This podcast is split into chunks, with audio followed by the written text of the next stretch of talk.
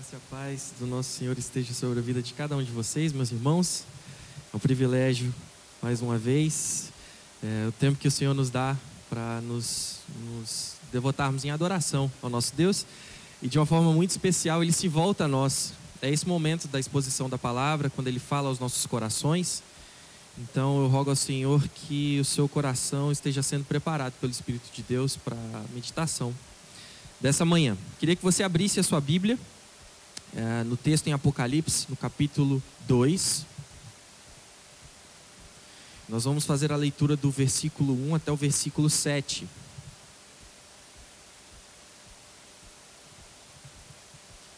Se você que nos assiste não está familiarizado com, com a Bíblia, mas você tem alguma na sua casa, é muito possível que seja o último livro da sua Bíblia, tá? Apocalipse, capítulo 2, versículo 1 ao versículo 7. E o texto diz assim: Ao anjo da igreja em Éfeso escreve: Essas coisas diz aquele que conserva na mão direita sete estrelas e que anda no meio dos sete candeeiros de ouro. Conheço as tuas obras, tanto o teu labor como a tua perseverança, e que não pode suportar homens maus, e que pusestes à prova os que a si mesmos se declaram apóstolos e não são, e os achaste mentirosos. E tens perseverança, e suportaste provas por causa do meu nome, e não te deixaste esmorecer. Tenho, porém, contra ti que abandonaste o teu primeiro amor. Lembra-te, pois, de onde caíste, arrepende-te e volta à prática das primeiras obras. E se não, venho a ti e moverei do seu lugar o teu candeeiro, caso não te arrependas. Tens, contudo, a teu favor que odeias as práticas dos nicolaítas, as quais eu também odeio. Quem tem ouvidos, ouça o que o Espírito diz às igrejas. Ao vencedor, dar-lhe-ei que se alimente da árvore da vida que se encontra no paraíso de Deus. Vamos orar mais uma vez? Senhor, aqui está a tua igreja, nós somos povo teu. Ah, como nós cantamos diversas canções aqui, é a tua graça que nos sustenta, é a tua graça que nos alcança, é o teu favor que nos traz aqui nesse momento. E nós pedimos humildemente, pela tua infinita graça, que o Senhor fale aos nossos corações, agora pela manhã.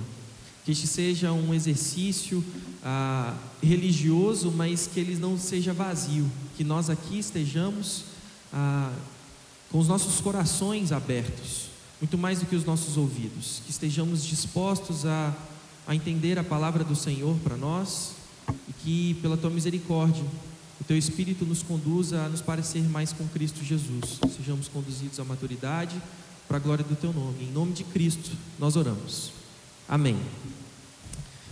Esse é um texto de um livro que ele foi escrito num período de perseguição da igreja. A igreja estava sendo profundamente perseguida pelo Império Romano, e então o apóstolo João, inspirado pelo Espírito do Senhor, tem uma visão, exilado na ilha de Patmos, e ele registra a, a, a mensagem do Espírito para a sua igreja, uma mensagem e que ela é um pouquinho contrária à nossa interpretação do texto de Apocalipse, porque sempre quando a gente olha para o texto de Apocalipse, e especialmente quando a gente dá ouvido a séries e tantos filmes que giram em torno dessa temática, Aí a gente pensa então que que evento terrível, né? Mas na verdade a expectativa de cada um de nós enquanto discípulos do Senhor é que os últimos dias são dias onde os nossos corações devem se encher de alegria e expectativas da manifestação do reino do nosso Deus. Essa carta ela vem para consolar o coração daquelas pessoas que estavam sendo perseguidas pelo império. Por aquelas pessoas que por amor a Cristo estavam perdendo as suas vidas, tendo que sair dos, dos seus lares, saindo em perseguição. E essa mensagem vem como um lembrete do Espírito do Senhor, ah, trazendo à memória daqueles irmãos o que realmente importa. Trazer à mente dos irmãos o que significa servir, ser um discípulo de Cristo Jesus, aprender o que significa viver segundo a palavra do Senhor. E esse é um lembrete para nós a todo tempo. As circunstâncias geralmente tendem a roubar de nós, a tirar o foco das nossas vidas. E aqui há o registro de sete mensagens a sete igrejas. Sete igrejas que de fato existiam naquele tempo, mas que nós, entendendo que essa é uma mensagem atemporal, entendemos que essas igrejas representam momentos na jornada cristã. Momentos em que a igreja, em um determinado momento, e nós, enquanto povo do Senhor, às vezes tomamos atitudes precipitadas, erramos, e então nós contamos com o consolo, a admoestação, o conselho de Deus. Deus nos instrui, Deus nos ensina a trilhar a caminhada cristã. E essa é a primeira carta, né? É, a primeira carta dessas sete cartas à igreja, e essa é uma carta dedicada à igreja em Éfeso. Éfeso, uma grande cidade romana, que se tornou a referência do ministério cristão por muito tempo. Uma grande cidade, tinha aproximadamente umas 300 mil pessoas. Eu sei que, comparado aos, ao, ao tamanho das nossas cidades de hoje, isso não pode parecer tanto, mas ainda assim é uma grande cidade. Pensando que não haviam arranha-céus, não, não tinha prédios. Então pensem, 300 mil pessoas num lugar. Era muito conhecida aquela cidade pelo culto a uma deusa, a deusa Artemis, conhecida então depois com seu nome latino por é, pela deusa Diana. E esse culto a Diana, esse culto a Artemis, ele era regado a orgias. Existia uma prática muito comum naquele tempo que era a prostituição cultual, em que na relação sexual na entrega profunda dos prazeres, então as pessoas entendiam que se conectavam com o divino. Eles entendiam que na euforia dos sentimentos humanos, então eles poderiam ah, estar mais próximos daquilo que era divino. O apóstolo Paulo, ele passa a maior parte de todo o seu ministério peregrinando e plantando igrejas. Ele despende o maior tempo em uma igreja, a igreja em Éfeso. Ele fica cerca de três anos, enquanto em outras localidades ele fica dois meses, três meses, e ele vai passando assim de forma itinerante. Mas em Éfeso ele se dedica. Era um lugar, era uma cidade como referência, referência ah, como, como uma cidade cosmopolita, em que traziam diversas culturas, aglomeravam-se diversas pessoas de diversas regiões. E então, a carta é para a igreja que está em Éfeso para estes cristãos que vivem nesse contexto. Como eu falei, foi um lugar que por muito tempo foi referência acerca do ministério cristão. Pessoas que eram dedicadas, fervorosas em seu serviço a Deus, cristãos referência. Interessante como a carta ela começa dirigindo-se a isso, a, a estes irmãos, e ela começa falando assim: quem está dizendo? Quem está dizendo essas palavras? É o anjo da igreja, o Senhor sobre tudo. Essas coisas diz aquele que conserva na mão direita sete estrelas e que anda no meio dos sete candeeiros de ouro. Ah, essa, essa expressão, ela está deixando muito claro para os primeiros receptores dessa carta. E entendam, essa carta foi escrita num contexto de perseguição. Imagine se uma carta como essa é, sendo clara em todos os seus termos, se referindo é, a, ao ministério cristão, ao ministério de Cristo Jesus, dando nome às pessoas, isso tudo a, aumentaria e incendiaria toda a perseguição que os cristãos estavam a, passando naquele contexto. Então existem muitas figuras de linguagem que somente os cristãos iriam compreender mas que nós, enquanto ah, povo do Senhor, ao longo de toda a história, também somos revelados ah, dessas, dessas verdades eternas. Ah, essa expressão aqui diz que quem está escrevendo isso, quem está dizendo isso para aqueles irmãos, é o Senhor Jesus. Ele que é o dono, Senhor de toda a igreja. Ele que é o cabeça do povo do Senhor. E é Ele quem está dizendo, é Ele quem está dando todas essas recomendações.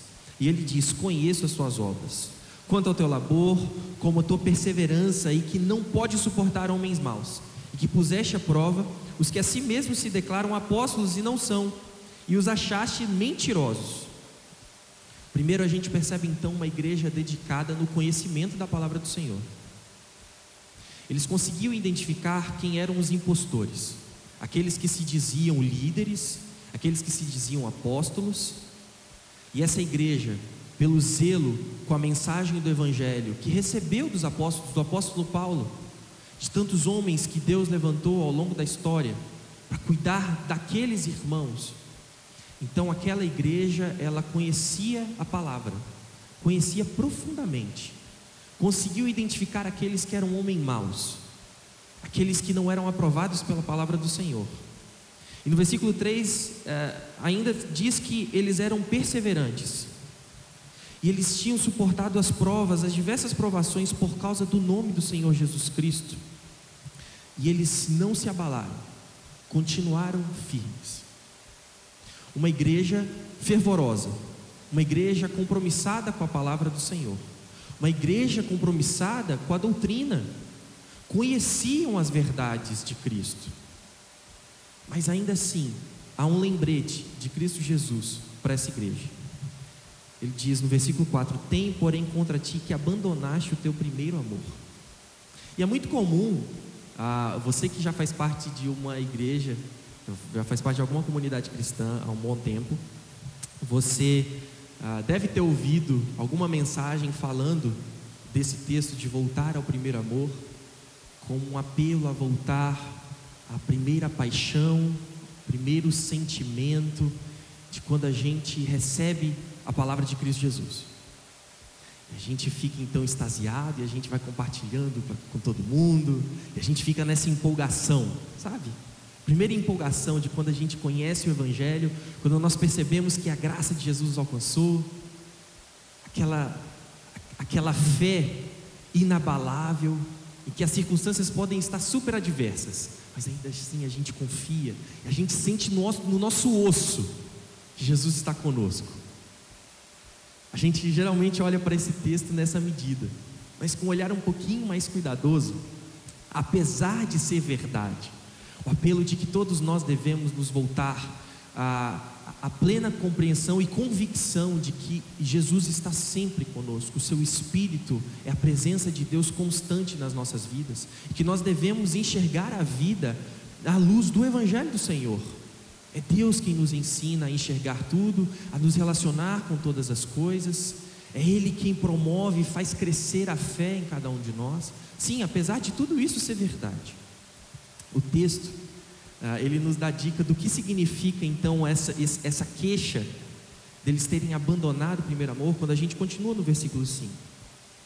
Lembra-te, pois, de onde caíste, e arrepende-te e volta à prática das primeiras obras. E aqui a gente pode então perceber que, pera, era uma igreja rica doutrinariamente. Eles conheciam a palavra do Senhor. Eles conheciam bem o texto, eles conseguiram identificar quem eram ah, os impostores. Eles se relacionavam com a palavra de Deus. Por que então Jesus admoesta, constrange eles a, a perceberem onde eles caíram? E que eles precisam voltar ao primeiro amor. Que primeiro amor é esse? Porque quando nós estamos nas nossas crises de fé, naturalmente a gente pensa, eu preciso me devotar mais à palavra do Senhor. Preciso me dedicar mais a conhecer a Deus. E de fato está certo. Mas então, quando a gente percebe aqui, verdade, há um, há, um, há um problema que ainda é muito presente no nosso tempo. Quando nós olhamos ah, um, líder religioso, no Evangelho de Marcos, do capítulo 12, em que ele chega para Jesus e ele pergunta assim: Mestre, qual é o maior mandamento? Nós vimos isso semana passada. Qual o maior mandamento? Amar a Deus, ao Senhor, sobre todas as coisas, de todo o coração, de toda a tua força, de todo o seu entendimento. E amar ao próximo. Estes são os grandes mandamentos. É aqui que a lei e os profetas encontram todo o seu sentido. Obedecer ao Senhor, amá-lo, com toda a integralidade da nossa vida. E que esse amor nos constranja em amor ao próximo, em amor ao outro. Isso significa que a verdade de Deus, ela nos impulsiona em amor e serviço ao próximo. Quando nós temos uma igreja que se dedica em conhecer a palavra do Senhor, mas ela é repreendida porque ela não está baseada no primeiro amor a Deus, isso significa que ela não está obedecendo e ela não guardou aquilo que é basilar, aquilo que é principal, que é primário: amar a Deus com tudo que somos e nos dedicar em serviço ao outro, amar ao próximo. Aqui, o conselho de Jesus é que eles precisam se lembrar onde eles caíram. Eles precisam entender que, ao se dedicarem à palavra do Senhor e se compromissarem com a verdade, essa não é uma desculpa para odiar o próximo, para não se dedicar em amor ao próximo. Eles conseguiram identificar aqueles que eram os impostores. Mas quando nós percebemos, e aí conhecemos um pouco da história, a gente percebe que essa é uma igreja que se tornou tímida no seu testemunho.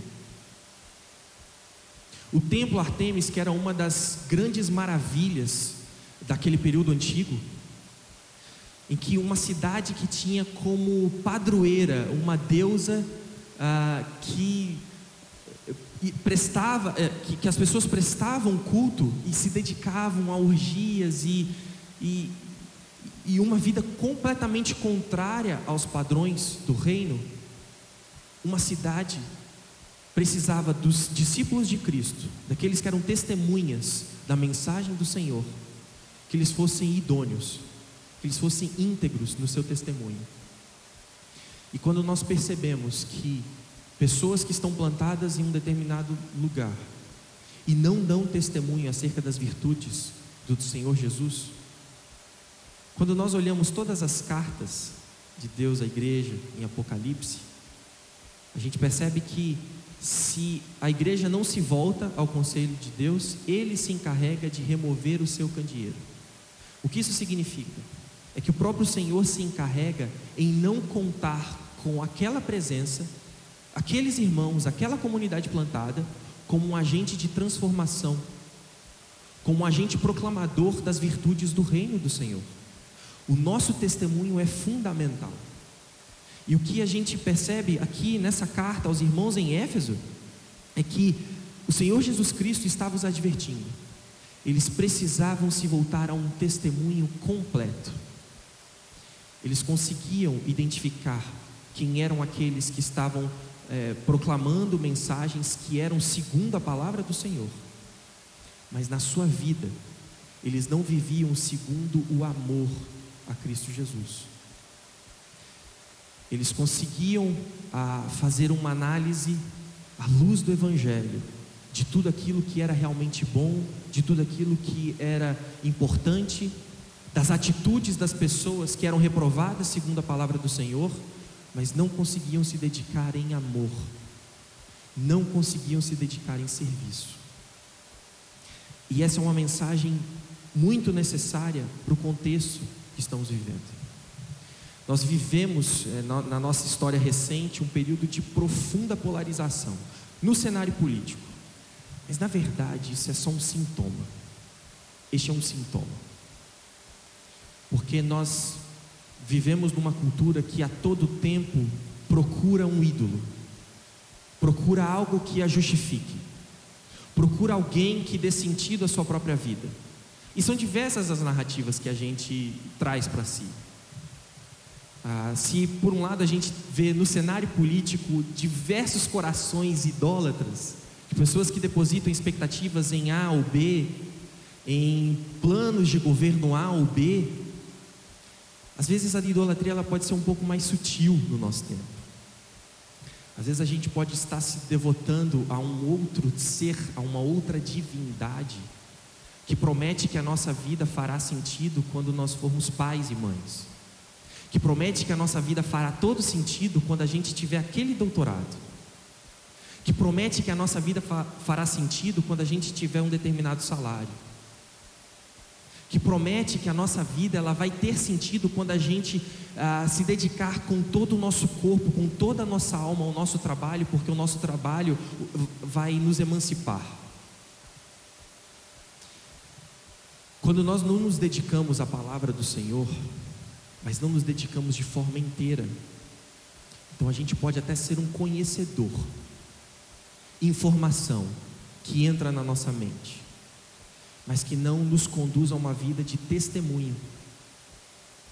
Uma vida de testemunho onde as pessoas podem olhar para nós e perceber que nós vivemos segundo o amor de Deus, o primeiro amor.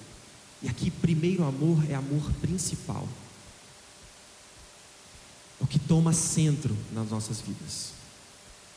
No versículo 6 ele diz: Tens contudo a teu favor que odeias as práticas dos nicolaítas, as quais eu também odeio. E os nicolaítas eles eram uma seita naquele tempo, que eles entendiam que ah, você não precisava se privar é, de algumas coisas para você ser um discípulo de Cristo. E apesar disso ser verdade, o problema é que eles não queriam se privar de uma vida que era muito compatível ao culto à deusa Diana. Era uma vida que ainda se devotava a orgias e aos prazeres daquele tempo. E aqui, o Senhor, Ele lembra aqueles irmãos: eu sei que vocês estão dedicados a isso, eu sei que vocês enxergam que isso é um mal, mas é muito importante que vocês se voltem ao primeiro amor, que vocês odeiem o pecado e não as pessoas, que vocês sejam prontos a testemunhar com a vida de vocês a transformação que o próprio Deus trouxe a cada um. Ah, existe um pastor alemão que desenvolveu seu ministério no período da Alemanha nazista e que ele foi morto pelo Estado, ah, Dietrich Bonhoeffer. E ele diz que o Evangelho eles são é, é, é um mendigo dizendo ao outro onde encontrar pão. E eu acho isso muito bonito, porque há uma, há uma mensagem ainda um pouquinho mais profunda de que para um mendigo, quando o mendigo olha para a sujeira do outro, ele não vê algo que ah, afaste o outro de perto dele. Na verdade, ele vê um fator de identificação. Quando nós olhamos para a sujeira das pessoas, quando nós olhamos para o pecado das pessoas, em vez de nós assumirmos uma postura como guardiãos da sã doutrina e da verdade do Senhor, nós podemos fazer isso quando nós dizemos que pela graça de Cristo nós somos alcançados. Pela misericórdia do Senhor nós somos transformados. E que a gente tem o dever de sermos distintos, sermos diferentes. Mas assim somos pela infinita graça, como nós cantamos aqui, pela graça do Senhor Jesus. De uma maneira muito prática, eu me lembro, por exemplo, da profecia do profeta Ananias que se levantou no período ah, de ministério do profeta Jeremias. Se nós olharmos o capítulo 28 e o capítulo 29 do texto de Jeremias, a gente percebe o seguinte: o povo de Deus estava sendo levado em exílio babilônico. As grandes famílias, as famílias principais do povo, os artesãos, os líderes, os nobres, eles foram levados em cativeiro babilônico. Então, agora, eles ficavam no dilema: o que nós faremos? Fomos levados para a Babilônia onde nós, povo do Senhor, iremos habitar. Porque a proposta da Babilônia era simples: bom, venham para a cidade, percam completamente a identidade espiritual de vocês. Venham sejam aglutinados por tudo isso. Porque um, uma das ferramentas de dominação do povo babilônico era misturar é, a, a, as famílias. Os povos dominados tendo filhos e filhas com gente do povo babilônico, e assim a cultura era desfeita, os valores eram perdidos, e ali pronto. Se perdeu toda a identidade cultural do povo dominado. A proposta da cidade era essa: venham, sejam abraçados pela cidade, e vocês vão perder a identidade espiritual de vocês. Surge o profeta Ananias. O profeta Ananias disse assim: Nós não podemos entrar na cidade nós precisamos ficar ao redor da cidade, porque se nós formos para lá, nós vamos perder a nossa identidade espiritual, nós vamos perder a nossa identidade enquanto povo do Senhor. Mas surge o profeta Jeremias, palavra de Deus, que diz assim: Nós precisamos abençoar a cidade. Nós precisamos levar prosperidade à cidade. Nós precisamos influenciar a cultura. E assim não perderemos a nossa identidade. E assim não perderemos o nosso propósito enquanto povo do Senhor. Nós seremos testemunha da graça de Deus sobre as nossas vidas.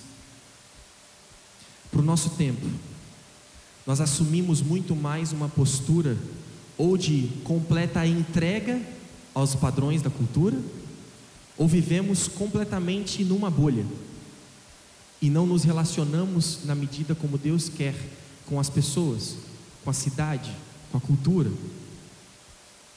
E aqui nós percebemos o seguinte: a cidade de Éfeso, que tinha uma igreja que foi por muito tempo referência na caminhada cristã, ela estava sendo advertida de que se ela não testemunhasse de maneira integral, o Senhor iria remover o candeeiro do meio dela. Meus irmãos, nós, enquanto presbiterianos, pela graça do Senhor, nós somos profundamente abençoados pela dedicação em conhecer a palavra de Deus. A nossa EBD é melhor do que um monte de curso aí de teologia que a gente tem por aí. E louvado seja o Senhor por causa disso. E nós temos que nos dedicar em conhecer a palavra de Deus. Porque aquele que tem os mandamentos do Senhor e, os guarda, guarda no coração, é esse que demonstra amor a Deus. É esse que vive debaixo do amor ao Senhor. Mas nunca o nosso conhecimento acerca de Deus nos exime do testemunho com as nossas vidas. Um testemunho que demonstra com todas as nossas atitudes, com as nossas falas, de uma maneira profundamente distinta da cultura, o que significa ser profundamente amado por Deus. Aqui a gente tem essa demonstração, este conselho, e esse conselho serve para mim e para cada um de vocês, meus irmãos. Nunca nos esqueçamos de que se relacionar com Deus não é um exercício intelectual, não é simplesmente conhecer a palavra do Senhor como meras palavras, mas é ser transformado por ela, é experimentar o amor de Deus de forma mais primais, de forma singular, e esse amor nos leva ao correto testemunho em que nós estamos prontos a denunciar pecado, apontar o que está de errado. Estamos prontos a demonstrar com as nossas vidas o que é ser transformados pelo Senhor, a demonstrar com as nossas vidas o amor que um dia nos alcançou, testemunharmos. A palavra testemunho nas Escrituras, mártir, martírio, ela encontrou seu sentido pleno com o passar do tempo, de pessoas que estavam dispostas a perder a sua própria vida por amor a Cristo Jesus. A reflexão que precisa ficar para cada um de nós é que no contexto de igreja no Brasil, talvez a gente não tema a nossa própria vida, não seja esse nível de perseguição. Mas a verdade é que muitos de nós não estamos dispostos a sair nem da nossa zona de conforto por amor a Cristo Jesus. Imagine então perdemos as nossas próprias vidas. Precisamos ser aprovados pelo nosso Deus. Precisamos encontrar, ser encontrados pelo Senhor aprovados. O conselho de Deus para nós, igreja do Senhor ao longo de toda a história, é que nós estejamos prontos a testemunhar de quem Ele é, do seu amor, da misericórdia, da graça e das suas verdades testemunhar com a nossa vida interesa, integridade. Não é simplesmente um exercício intelectual, conhecer a Deus, mas é algo que vem de dentro e que é derramado por todo lugar que nós passamos. Que todas as pessoas ao nosso redor sejam impactadas pelo Evangelho que um dia nos transformou. Que as pessoas experimentem o amor de Cristo Jesus a partir das nossas vidas. Que nós sejamos encontrados como povo do Senhor e aqui em Mata da Praia, o nosso bairro seja transformado pela presença do povo de Deus em missão no mundo. Que assim sejamos encontrados pelo nosso Senhor. Que nosso Deus nos abençoe. Feche seus olhos. Vamos orar. Senhor, louvado seja o teu nome. Nós aqui somos povo teu. Nós estamos aqui diante do Senhor completamente submissos. O Senhor é rei. O Senhor é dono das nossas vidas. Importa que vivamos para ti. Nós, enquanto povo teu, queremos ser aprovados por ti. Nós sabemos que é, não é simplesmente algo que nasce de nós, mas que vem do Senhor. O desejo de servir a Ti, a graça que temos uh, sempre diante de nós para nos levantar quando tropeçamos, é o Senhor quem nos sustenta, é o Senhor quem nos guarda, é o Senhor que nos conduz à eternidade contigo, é o Senhor que nos capacita a sermos testemunhas de Ti. E por favor, Senhor, não queremos envergonhar o Evangelho, não queremos ser testemunhas ah, das nossas próprias convicções, queremos testemunhar do Teu amor que alcançou esse mundo Queremos testemunhar da tua graça, da misericórdia que há em Cristo Jesus. Queremos estar prontos para dar razão da nossa fé, compromissados com as tuas verdades.